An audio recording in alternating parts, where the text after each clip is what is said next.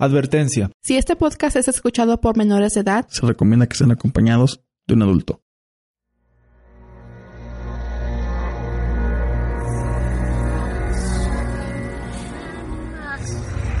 Desde que el hombre existe, se ha enfrentado con hechos sobrenaturales que desafiaban la ley de la vida y las ens-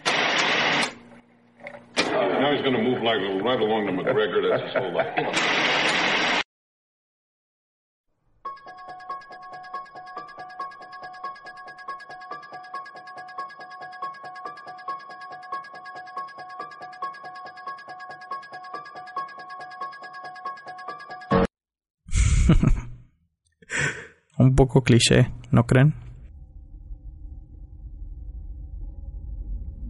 Esta es nuestra tercera noche de brujas que celebramos junto con ustedes.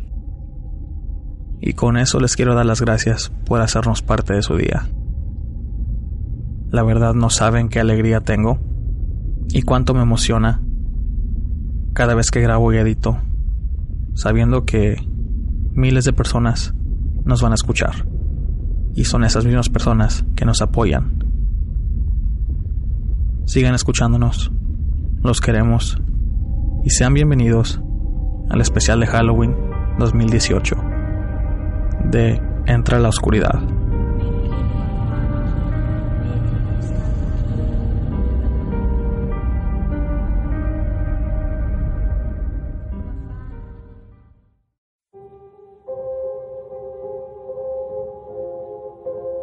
Bienvenidos a esta que es la tercera parte del especial de Halloween. A mi lado izquierdo está Florentino. ¿Cómo estás, Florentino? Bien, Juan. Por vía telefónica tenemos con nosotros a Ana, que no pudo estar con nosotros en persona. Pues hola, buenas noches. Ya tenía mucho tiempo que no grababa con ustedes y me extrañaba, pero pues aquí estamos. No pude estar en persona, pues por lo menos aquí estoy en el teléfono para lo que se les ofrezca aquí.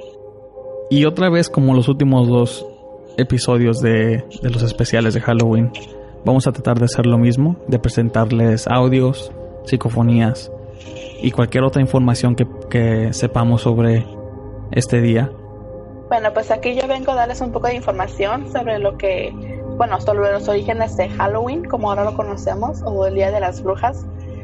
Se supone que este empezó como en el siglo XVI, conocido como el Día de Todos los Santos. Bueno, más bien el Día de Todos los Santos es el primero de noviembre, pero es una fiesta cristiana que remonta en el siglo XVI. Sirve para rendir homenaje a los santos en la ideología cristiana.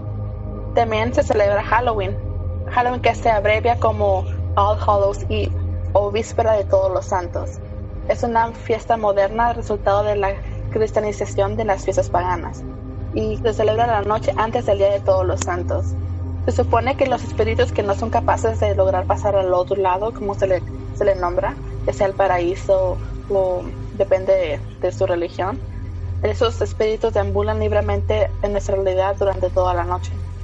Pero el verdadero origen de Halloween lo encontramos en el festival celta que se llama Samhain, o como aquí se dice que lo pronuncian um, Samhain o Samhain. Esta fue la versión celta de la celebración del fin de año, al honor del final del verano y de la cosecha. Esta temporada marca el periodo de frío y la oscuridad y de la muerte durante el invierno. Los celtas creían que durante esa celebración el fino velo entre los vivos y los muertos desaparecía por completo. O sea, básicamente como que este día se abría como un portal entre los vivos y los muertos. Y pues ahí se podía ya sea pasar de un lado al otro. El 31 de octubre, los espíritus regresaban desde el más allá con el único objetivo de dañar los cultivos y causar muchos problemas. Entonces por esto la iglesia romana decretó un día de fiesta para desviar la atención de la adoración de los espíritus durante la noche. Y el primero de noviembre fue proclamado como el Día de Todos los Santos, para honrar a los santos y a los mártires de la iglesia. Y pues así más o menos como fue que empezó esto de Halloween. Ah, se supone que en la, religión de los celtas eh, es un día donde celebraban cuando se acababa el verano y, y todas las cosechas pues ya en el invierno pues no se da. Y, pues también fue como relacionado con, con la vida, con la, con la muerte.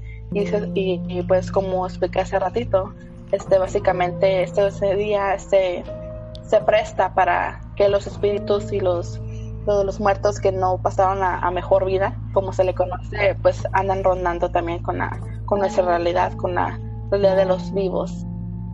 Por eso también se supone que en esas fechas, el Día de las Brujas o Halloween, como se le conoce también, este es un buen día para comunicarse en el mundo de los espíritus, porque se supone que hay muchas energías de ese estilo para porque está muy propenso pues energía para comunicarse con los muertos por eso hay mucha gente que le gusta jugar a la ouija en estas fechas y se supone que es donde más se obtiene respuesta.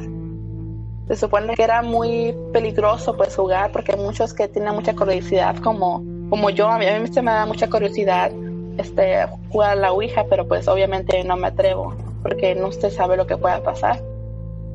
Qué tal si sí uno piensa que no pero ya uno estando ahí pues uno nunca sabe lo que realmente pueda pasar. Ya ves lo que dijo nuestro invitado del otro día, que fue Octavio, que, que va, de veces va el que juega la Ouija y que sí obtiene respuesta. Bueno, entonces está por seguro matar ese mito de que Halloween es el cumpleaños del diablo. Oh, no, eso no. Yo ningún, estuve revisando aquí en varios sitios de, sitios de internet y nunca escuché nada de que, bueno, no leí nada de que fuera el, cumpleaños del diablo ni nada. Sabes que se acerca más lo que dijiste, se acerca más a como un tipo de, de Día de Muertos. Sí. Que, pues a lo que, que a lo que es que, que a lo que es de como lo suponen aquí, por ejemplo aquí en Estados Unidos, que Día de las Brujas y todo eso. Se acerca más a los días de los muertos, donde son días que pues el ser humano puede... pues. Sí, sí. Son días donde como que hay portales, digámoslo así, abiertos y donde el, el, ser humano puede interactuar con, con seres de, de, otras dimensiones. Porque prácticamente se puede pasar de una dimensión a la otra más fácil. Lo que también quiere agregar que eh, en estos días también la atmósfera de la Tierra está constantemente golpeada por un fuerte viento solar durante el día y es por eso que también en el día es donde hay más, más como más luz y en la noche es más oscura. Y con toda la energía solar que hay se supone que presta para que todo ese tipo de, de pues no creo repetir muchas veces ese tipo de energías sea más propenso a la comunicación con los espíritus y los fantasmas. Se supone que la mejor hora para, por si uno se quiere comunicar con los espíritus, tiene que hacerlo durante las 10 de la noche del 31 de octubre hasta las 3 de la mañana del 1 de noviembre. Y a las 3 de la mañana se supone que es la hora de la hora de los espíritus, no, ¿cómo la hora de los fantasmas? La hora de la muerte. La hora de, la muerte. Le dicen la hora de la muerte porque se supone que las 3 de la madrugada en cualquier parte del mundo es la hora donde más se registran este más muertes y por eso las 3 de la madrugada es es muy bueno se conoce mucho que sí es la se supone que es la hora de la muerte nomás por eso pero ya sabes la gente dice que es la hora del diablo y siempre quieren relacionar al diablo con todo esto que es la hora de, que murió Cristo pero Exacto. Pues fue en la tarde y fue, ahora lo ponen las Lo que pasa es de que dicen que lo de que es del diablo para dar una, explicación más fácil y sin tanto pensar algo lógico. Creo que lo hacen para asustar a los niños. del diablo. Sobre todo, ya ves que también dicen que Pikachu era el demonio, que no sé qué. Oh, nunca se me va a olvidar cuando Joaquín López Dóriga sacó su reporte que el Pikachu es el diablo.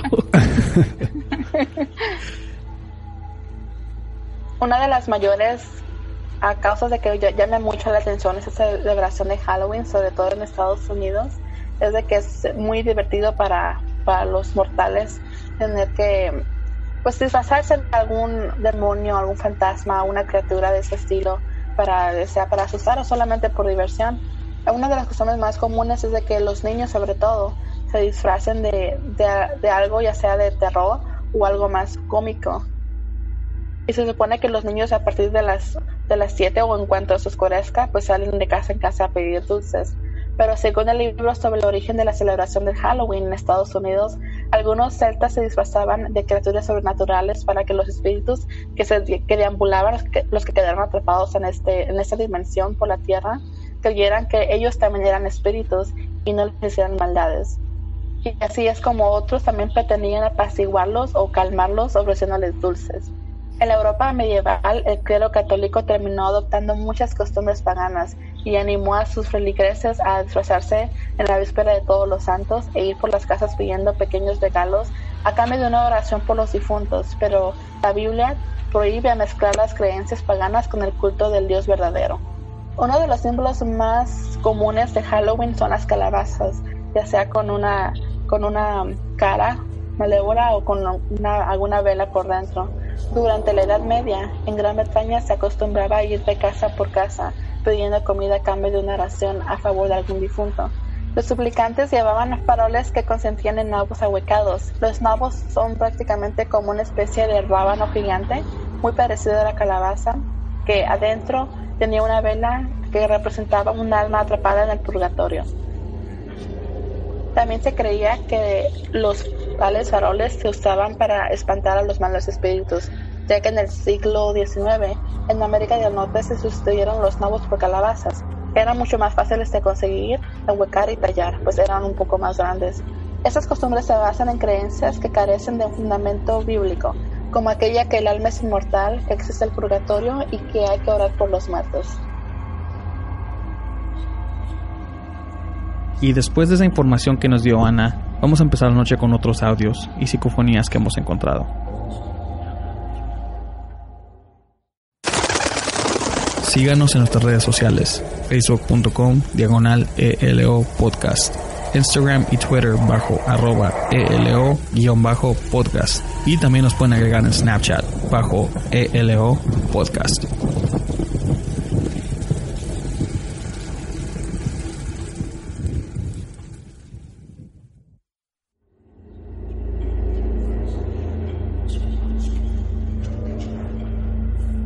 ¿Quién no conoce la leyenda de La Llorona? Bueno, para dejárselas en breve, se cuenta que La Llorona es una mujer que deambula por las calles de la Ciudad de México en busca de sus hijos, a los que ella misma asesinó, enloquecida durante una noche. Dicen que aparecen lugares por donde alguna vez pasó un río. También se dice que es una mujer muy bella, vestida de blanco. Otros mencionan que solo alcanzan a ver su silueta que flota, en lo único que coinciden es que siempre que se deja ver se escucha un largo y aterrador grito, ¡ay mis hijos! Sobre el origen de esta leyenda hay varias versiones. Una es la colonial, la cual se basa en las crónicas de Bernal Díaz del Castillo, quien participó en la conquista del imperio mexica. Se cuenta que una mujer de origen indígena era amante de un caballero español, y cuando ella le pidió formalizar la relación, él se negó porque pertenecía a la alta sociedad este hecho desató la tragedia por la que su alma deambularía en pena. Cuentan que esa noche la mujer despertó a sus pequeños hijos, un niño y una niña. Tomó un puñal y los llevó al río, el cual se encontraba muy cerca de su casa. Estando ahí, ciega por el coraje, los apuñaló varias veces hasta que los dejó sin vida.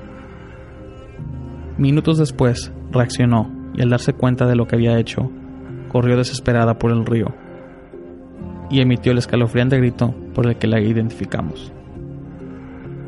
Desde esa noche no se volvió a saber más de ella y se convirtió en un mito.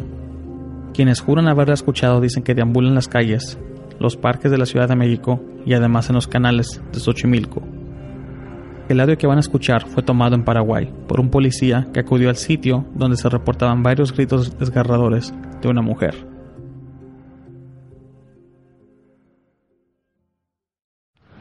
Estamos aquí, son casi las 2 de la mañana. Salí porque se escuchó un grito.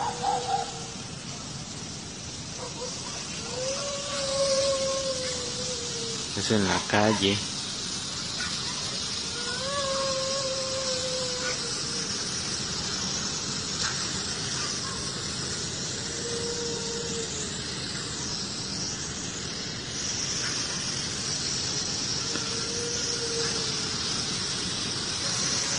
no se puede ver nada, pero sí se alcanza a escuchar.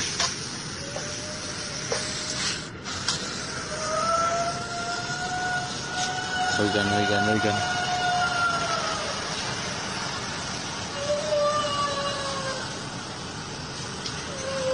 Yo estoy aquí en mi trabajo, como pueden ver.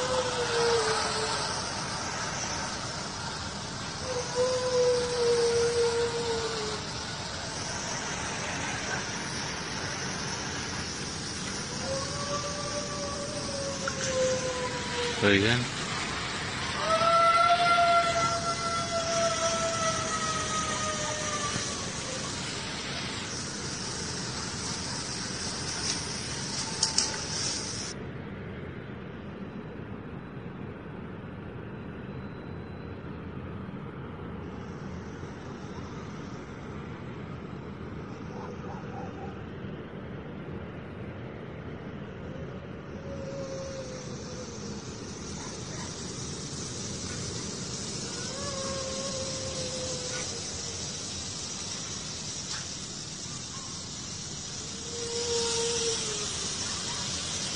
No hay nadie en la calle.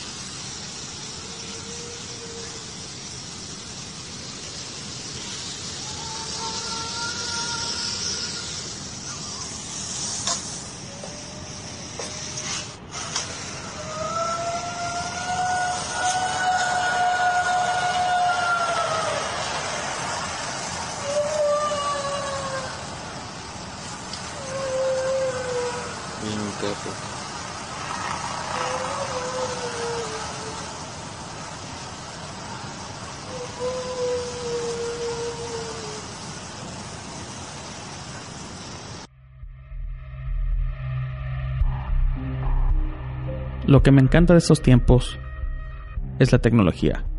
Lo digo porque si una aparición sucede y por alguna razón tienes tu celular, hay una posibilidad de que puedas captar lo que sucedió.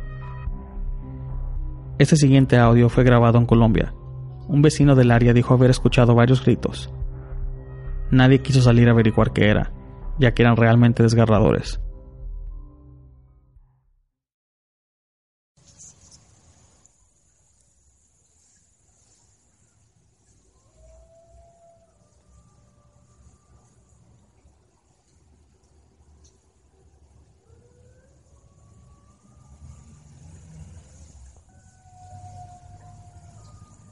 Se escuchan los gritos de la llorona, creo otra vez.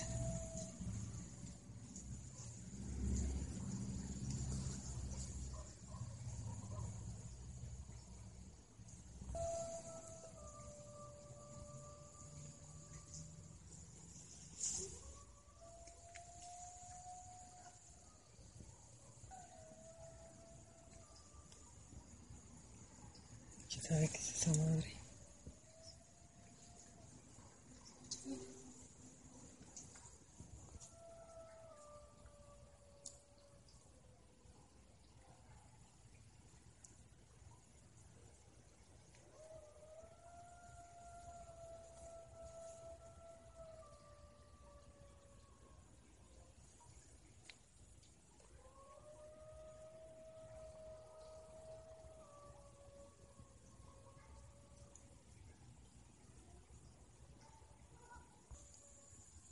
Ya les había subido un video donde se escuchaba lo mismo y ahorita se está escuchando. ¿A qué hora son? Son las doce y media de la mañana y se escucha lo mismo.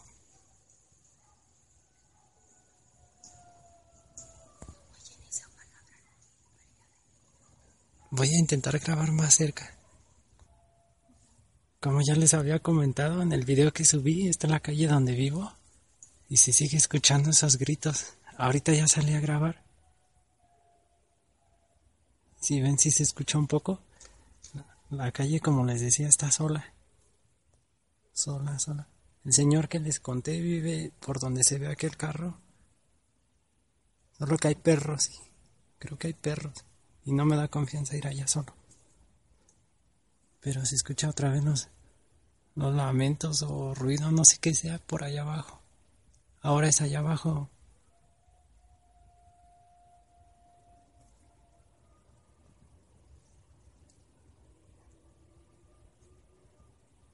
Se escucha bien culero.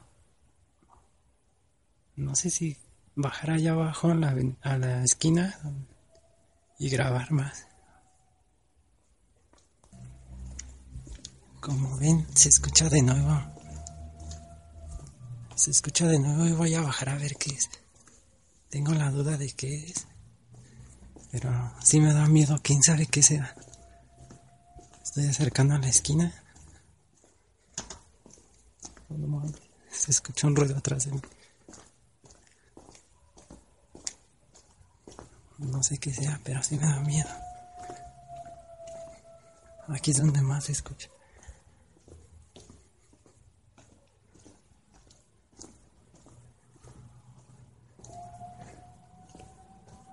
Se escucha cada vez más. Ya llegué a la otra calle y como pueden ver no se ve nada. Está oscuro, ya prendí la luz de la lámpara, pero no se escucha nada. La neta se ve bien culera la calle como pueden ver hasta allá arriba, toda esta calle es cerrada. Hola amigos, como pueden ver acabo de ir a grabar allá abajo. Los ruidos que se escuchan, se escucha muy feo. Y pues esta es la calle donde les digo que yo vivo. En la aquella barranca es donde se escuchan los gritos, pero no fue de este lado. La verdad es que me da, me da miedo bajar más a grabar porque no hay nadie en la calle y me puede pasar algo. Y está muy solo, como vieron en el video. Voy a intentar, si se vuelve a escuchar, grabar más. Y me sigue escuchando ahorita, pero ya no voy a bajar a grabar. Se escucha bien. Me está grabando mi hermana, me está ayudando en esto porque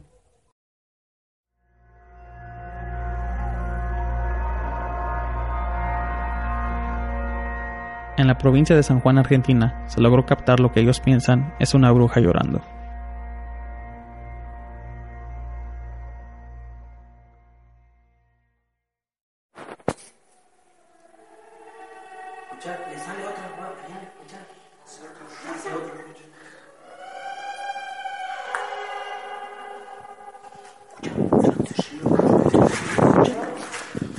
¿Escuchaste? Sí, sí.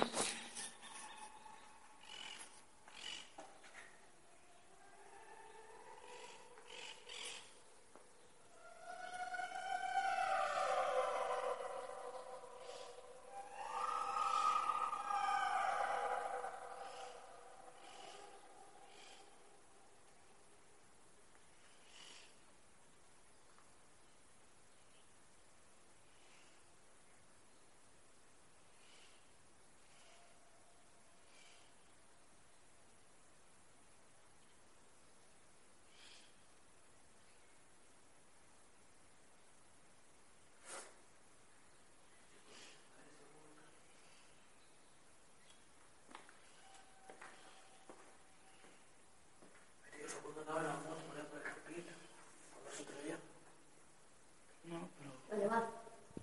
Y pasemos por la casa de ese muchacho. Dicen que se trata de un perro llamado Chocolate que cayó en el drenaje y estaba mal herido. Dicen que el pobre animal pasó 168 horas y acabó muriendo, ya que nadie se atrevió a sacarlo de ahí.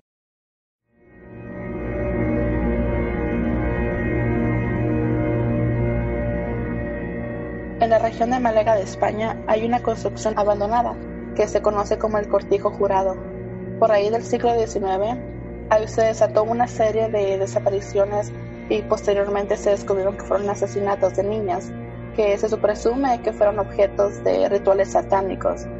La familia Hereida, que fue dueña del cortijo, eran los primeros sospechosos, pues eran muy famosos por practicar ritos satánicos masones, que fueron aprendidos por sus amistades que venían de Francia e Inglaterra. Ah, los cuerpos fueron apareciendo poco a poco en el río, pues el río se dice que había túneles subterráneos que llevaban a la finca, y se sospecha que ahí es donde la familia Hereida era donde se deshacía de los cuerpos una vez que los sacrificaban en sus rituales. En los sótanos del cortijo jurado se encontraron varias máquinas de tortura donde se usaron en los rituales satánicos. Desde entonces se dice que siempre se escuchaban gritos hasta se miraban sombras. Y por ahí como de los años 90, recientemente, bueno, hace como unos 30 años, se desató muy fuertemente esta leyenda, se hizo muy famosa, pues porque hubo muchos investigadores que les interesó mucho investigar este lugar y fueron a, a tomar fotografías, pero sobre todo captar muchas psicofonías.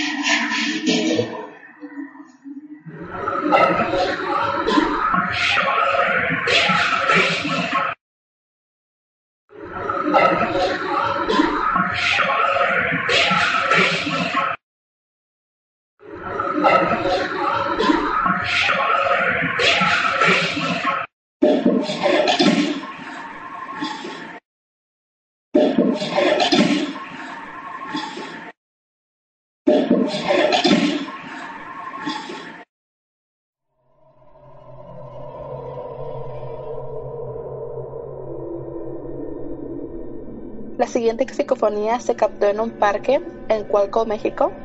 Como por ahí de alrededor de las 2 de la mañana se escuchan lamentos y un joven que iba pasando por ese parque, no sé qué hacía a las 2 de la mañana pasando por el parque, él pudo escuchar unos lamentos al sacar su celular para grabar, para que sus amigos y sus familiares le creyeran. Se alcanzaron a captar unos lamentos de una joven que fue violada y posteriormente fue asesinada en el parque. Y estos fueron los lamentos que se alcanzaron a escuchar.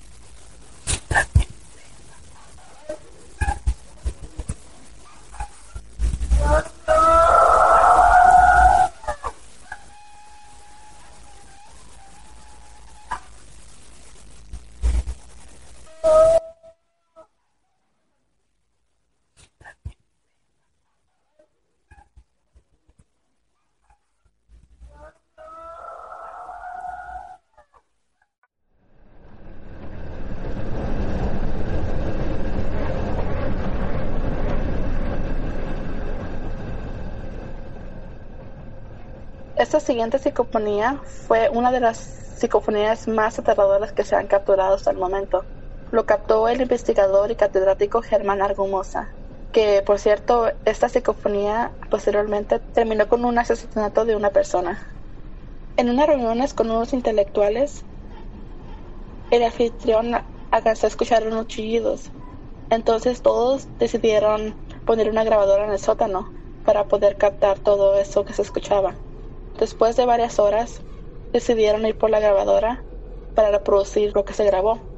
Entre muchos sonidos como campanas, chillidos y llantos, se logró captar una voz. Esta voz en específico llamó mucho la atención, pues decía,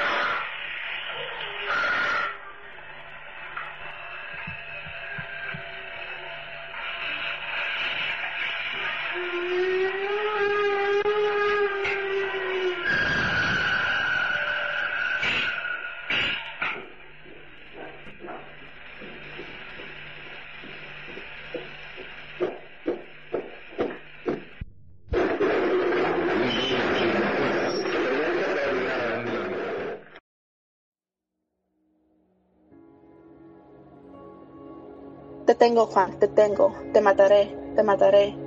Y también decía, agua, agua, me ahogo. Nadie supo por qué o quién era Juan, pero unos días después le llegó una noticia al catedral que uno de los que estaba presente en esa noche era un bajador que tenía nombre Juan. Esta persona murió, y sí, murió ahogado. Esas son las pruebas de esa psicofonía.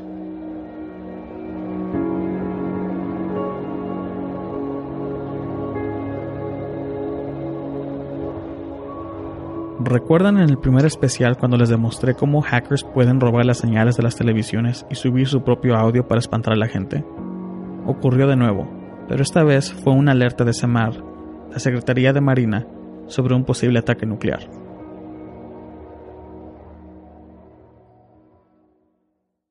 Desde que llegó lo tiene. Venga. Giramos. Ahora vamos a hacer duelo.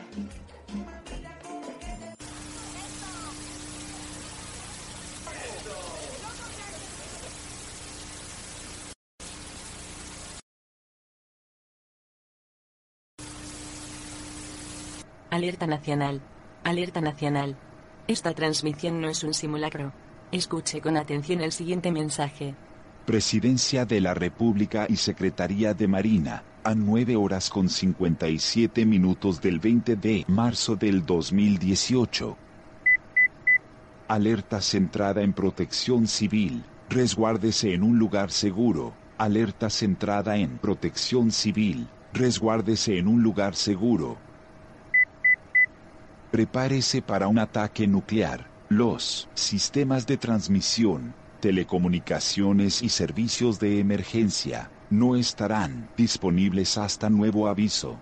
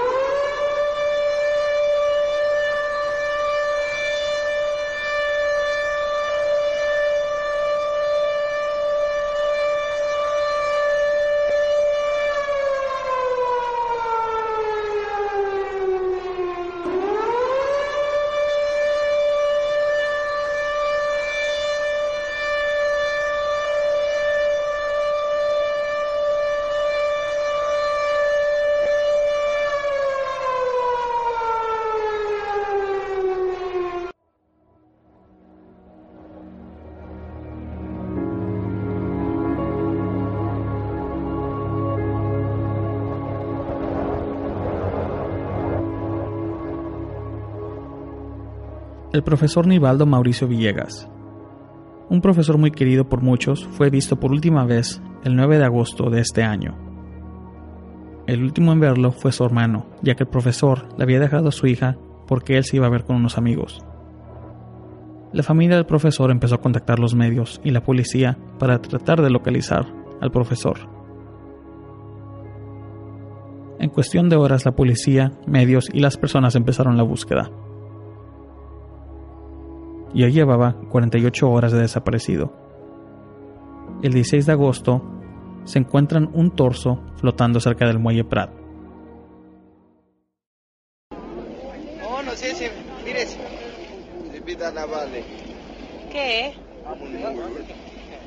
Es un pedazo de un cuerpo humano, mira. Oh. Oh, rígido. El dorso.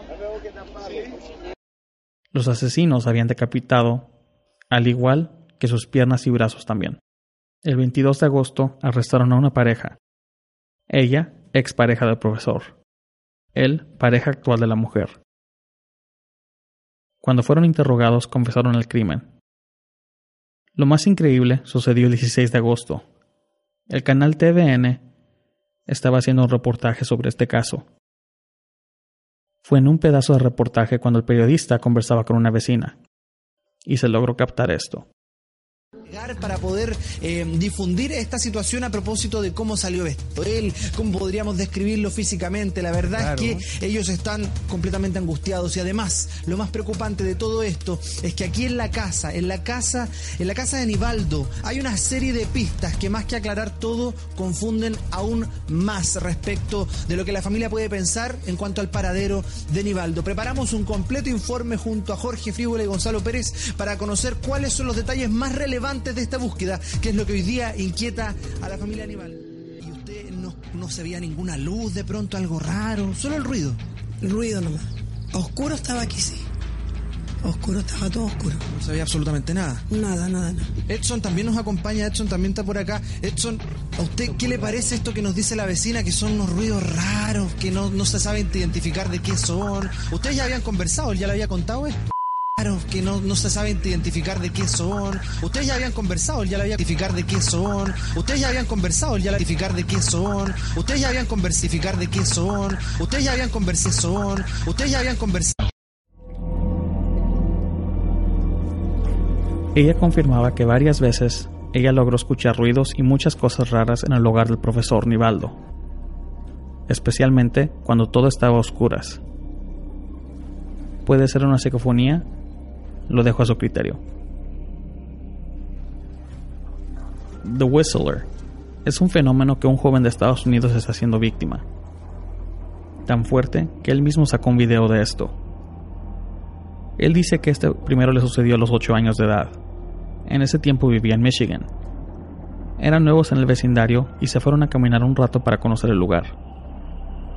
A media caminada empezaron a escuchar un silbido lo raro de esto es que el silbido se escuchaba como si estuviera muy cerca, pero ellos volteaban y no se veía nadie en esa área.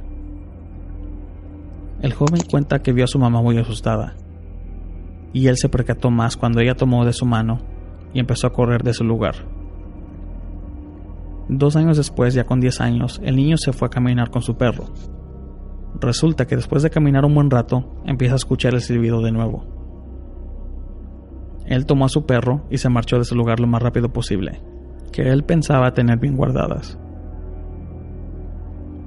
Lo único que logró averiguar del origen de esos silbidos es de que venían del lago que estaba cerca. Tres años después, ya el joven tiene 24. Es un mes de diciembre y él está con su novia al borde de un lago, ya que el pueblo está festejando con fuegos artificiales. Lo malo es lo que lo asustó a él y a su madre de niño, regresó. Para ser exactos, fue el año 2016 cuando esto sucedió. Y lo bueno es que él tenía su celular en la mano y logró captar este silbido.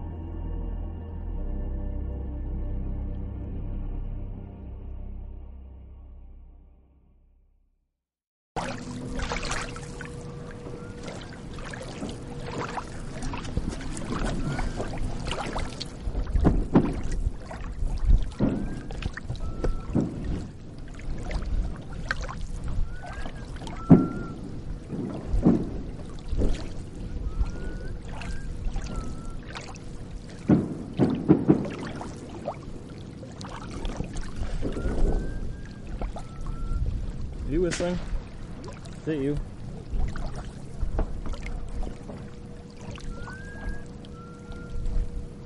Stop it.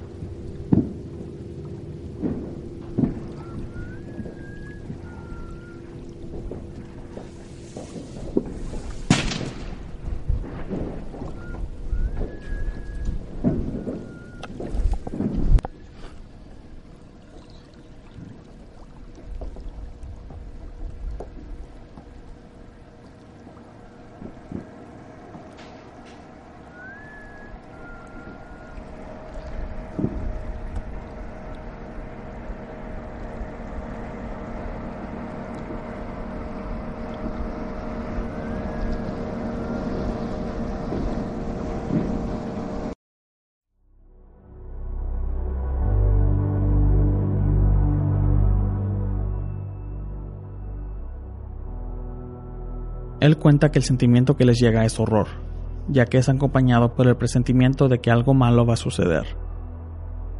Por supuesto, recogió todo y le dijo a su novia que se tenían que ir de ahí de inmediato.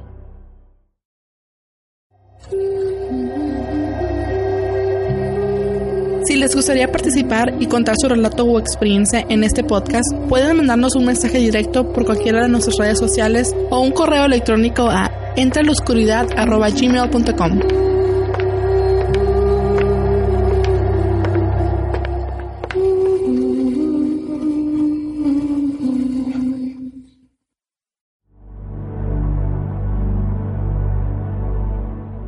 Aquí les traemos un audio que fue recibido por la NASA en el 2012.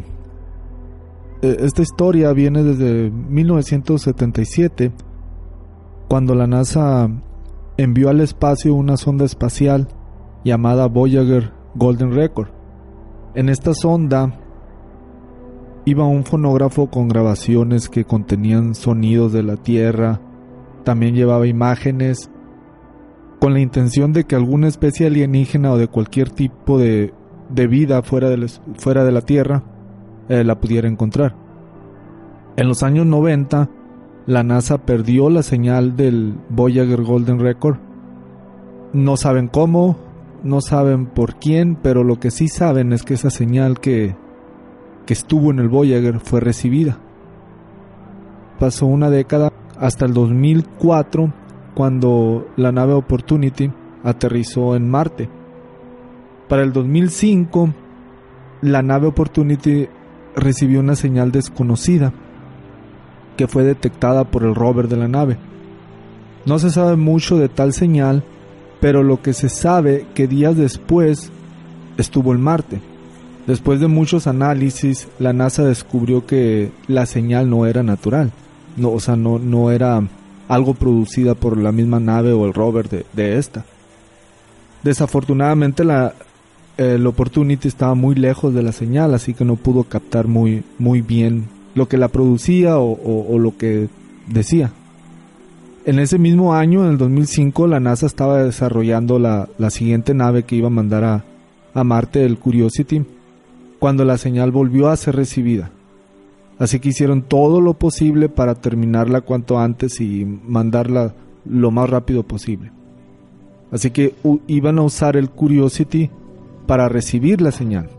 El lanzamiento del Curiosity fue, en, fue un éxito, fue en el 2012 y este fue enviado tras la señal esa que se había recibido en el 2005. Y lo que descubrieron fue, fue impresionante ya que lograron detectar la señal y la señal provino de una sonda eh, de la nave que tenía sonido e imágenes también. La grabación de, de esta sonda se puede decir que fue la respuesta del mensaje enviado por el ser humano en 1977. Prácticamente fue el, el primer contacto que hemos tenido en la historia de la humanidad con, algo extraterrestre. Y este fue el mensaje que se encontró en la sonda.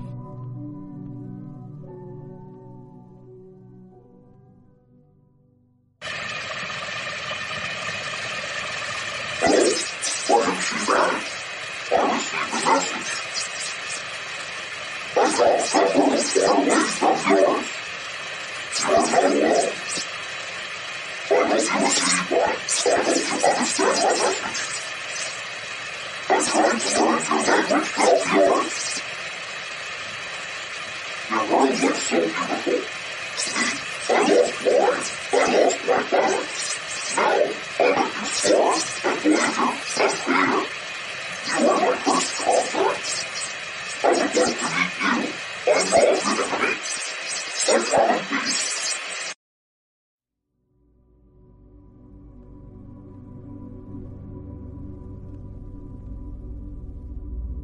Bueno, el mensaje estuvo en inglés y la traducción sería de lo que este supuesto extraterrestre decía. Soy Sheibae. Recibí su mensaje. Vengo de otro mundo muy lejos del de ustedes. no están solos. Espero que reciban mi mensaje y espero que entiendan mi mensaje. Traté de aprender su lenguaje. Yo estoy perdido, perdí mi planeta. Ahora soy un explorador, criadores del Voyager. Son mi primer contacto. Ustedes me agradan. No soy su enemigo. Vengo en paz. Pues prácticamente eso fue lo que lo que recibió la sonda. Después de eso ya no se ha recibido ninguna otra señal. ¿Qué es un mensaje subliminal? Bueno, subliminal es algo que es percibido sin que el sujeto llegue a tener conciencia de ello. Creo que ya muchos hemos escuchado esas, esas historias de, de, las canciones, que las canciones traen mensajes subliminales, a, a esto voy, que te cantan una cosa pero te tratan de decir otra. Y aquí la primera canción va a ser de las de Supercampeones, de la canción que se llama Oliver y Benji.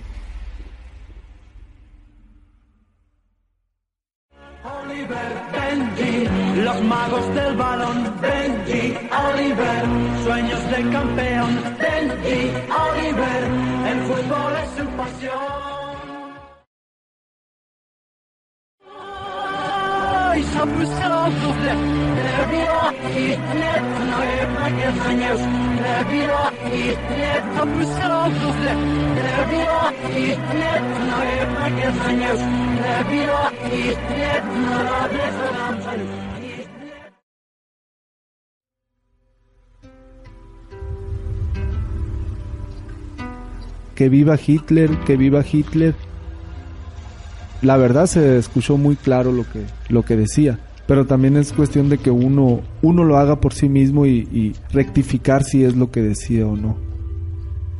Bueno, ahora vamos a escuchar el audio de los Lunis. Vamos a escucharlo.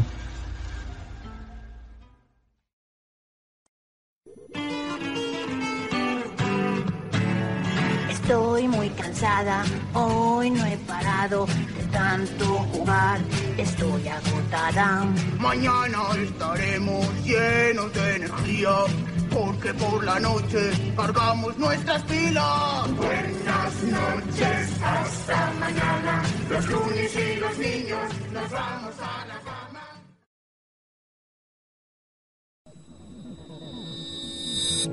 Naya Matza.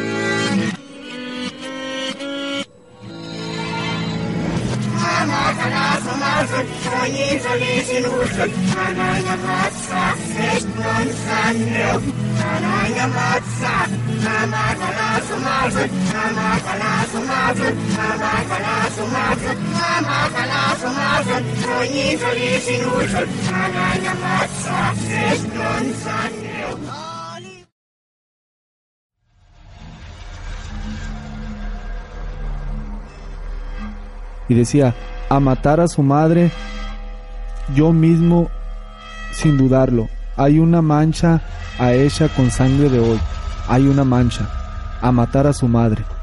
Lo repite varias veces en el, en el audio invertido. La siguiente psicofonía se grabó en una estación de radio en Colombia, cuando una persona llamó a esta estación de radio para compartir su relato paranormal.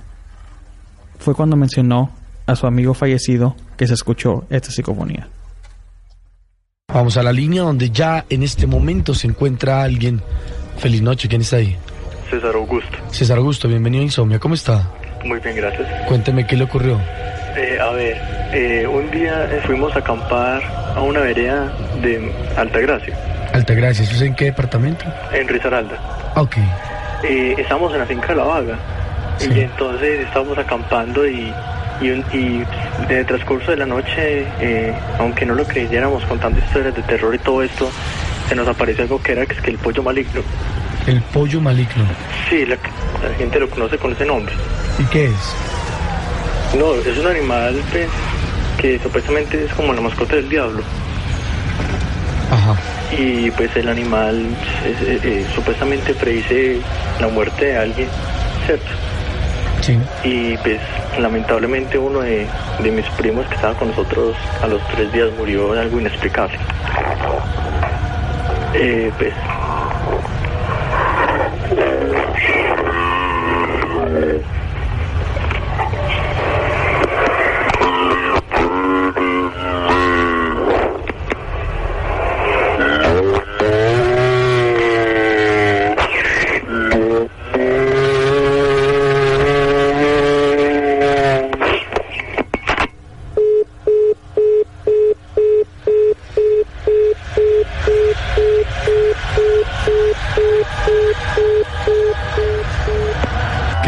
solo puedo decir una cosa. Esto fue insomnia.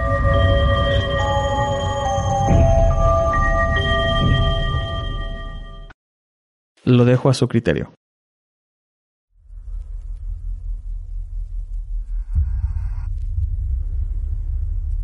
Quiero acabar este especial de Halloween con este audio.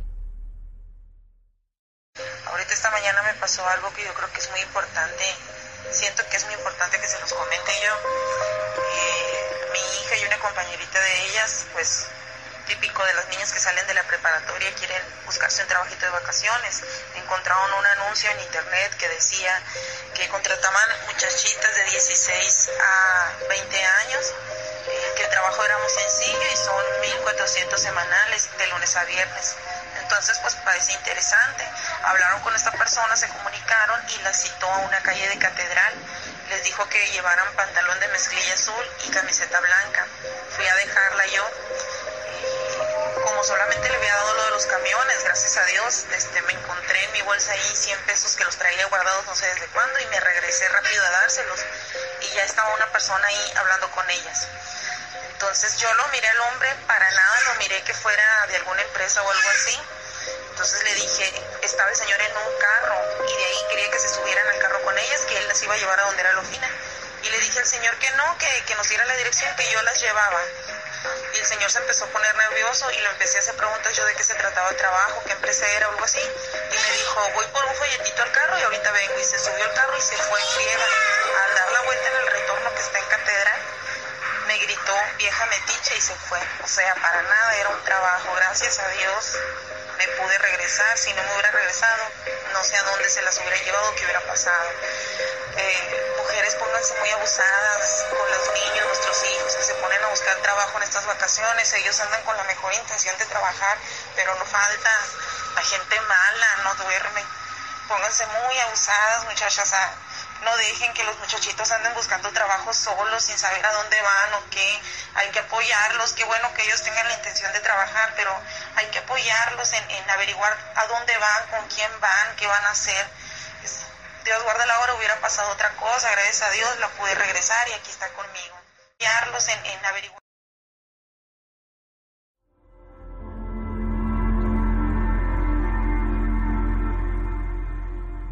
Quise acabar este especial con este audio, ya que creo que últimamente nos hemos olvidado sobre el peligro que los vivientes nos, nos, traen a veces. Nos enfocamos mucho en lo paranormal y qué tanto miedo nos puede causar lo desconocido.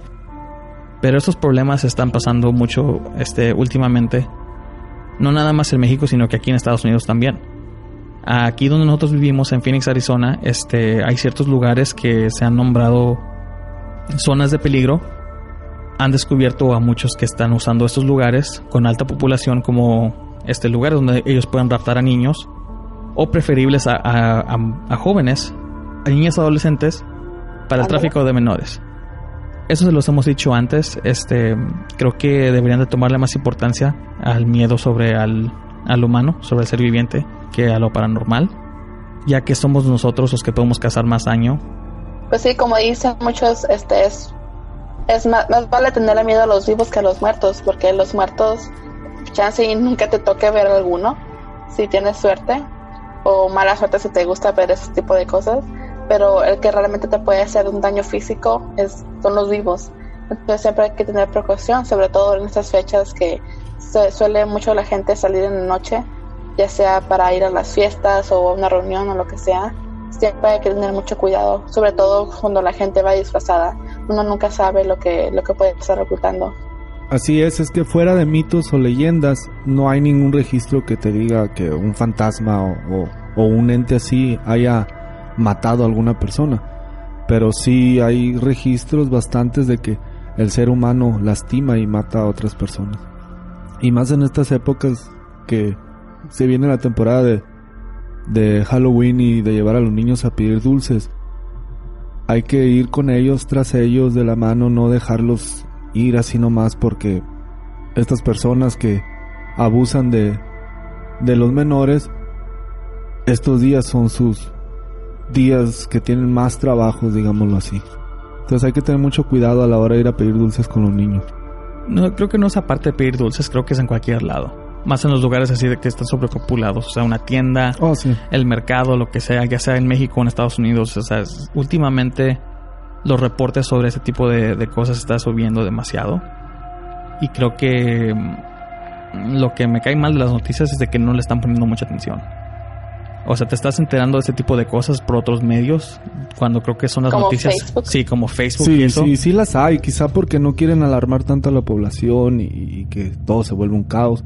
Y, y dan quizá la información eh, más relevante sobre ello, pero no para alarmar a la, a la población. Y bueno, quiero agradecerles a todos una vez más por escuchar este especial de Halloween, la tercera parte. Ah, ya los hemos extrañado, llevaba tiempo sin subir un episodio, pero es que estamos, nos estamos preparando para este. Y pues como ven, Ana no pudo estar en persona, pero decidió participar por teléfono. Y ya la extrañábamos también. Esta noche estuvo con ustedes Florentino, Ana y su servidor Juan. Y que tengan una muy buena noche.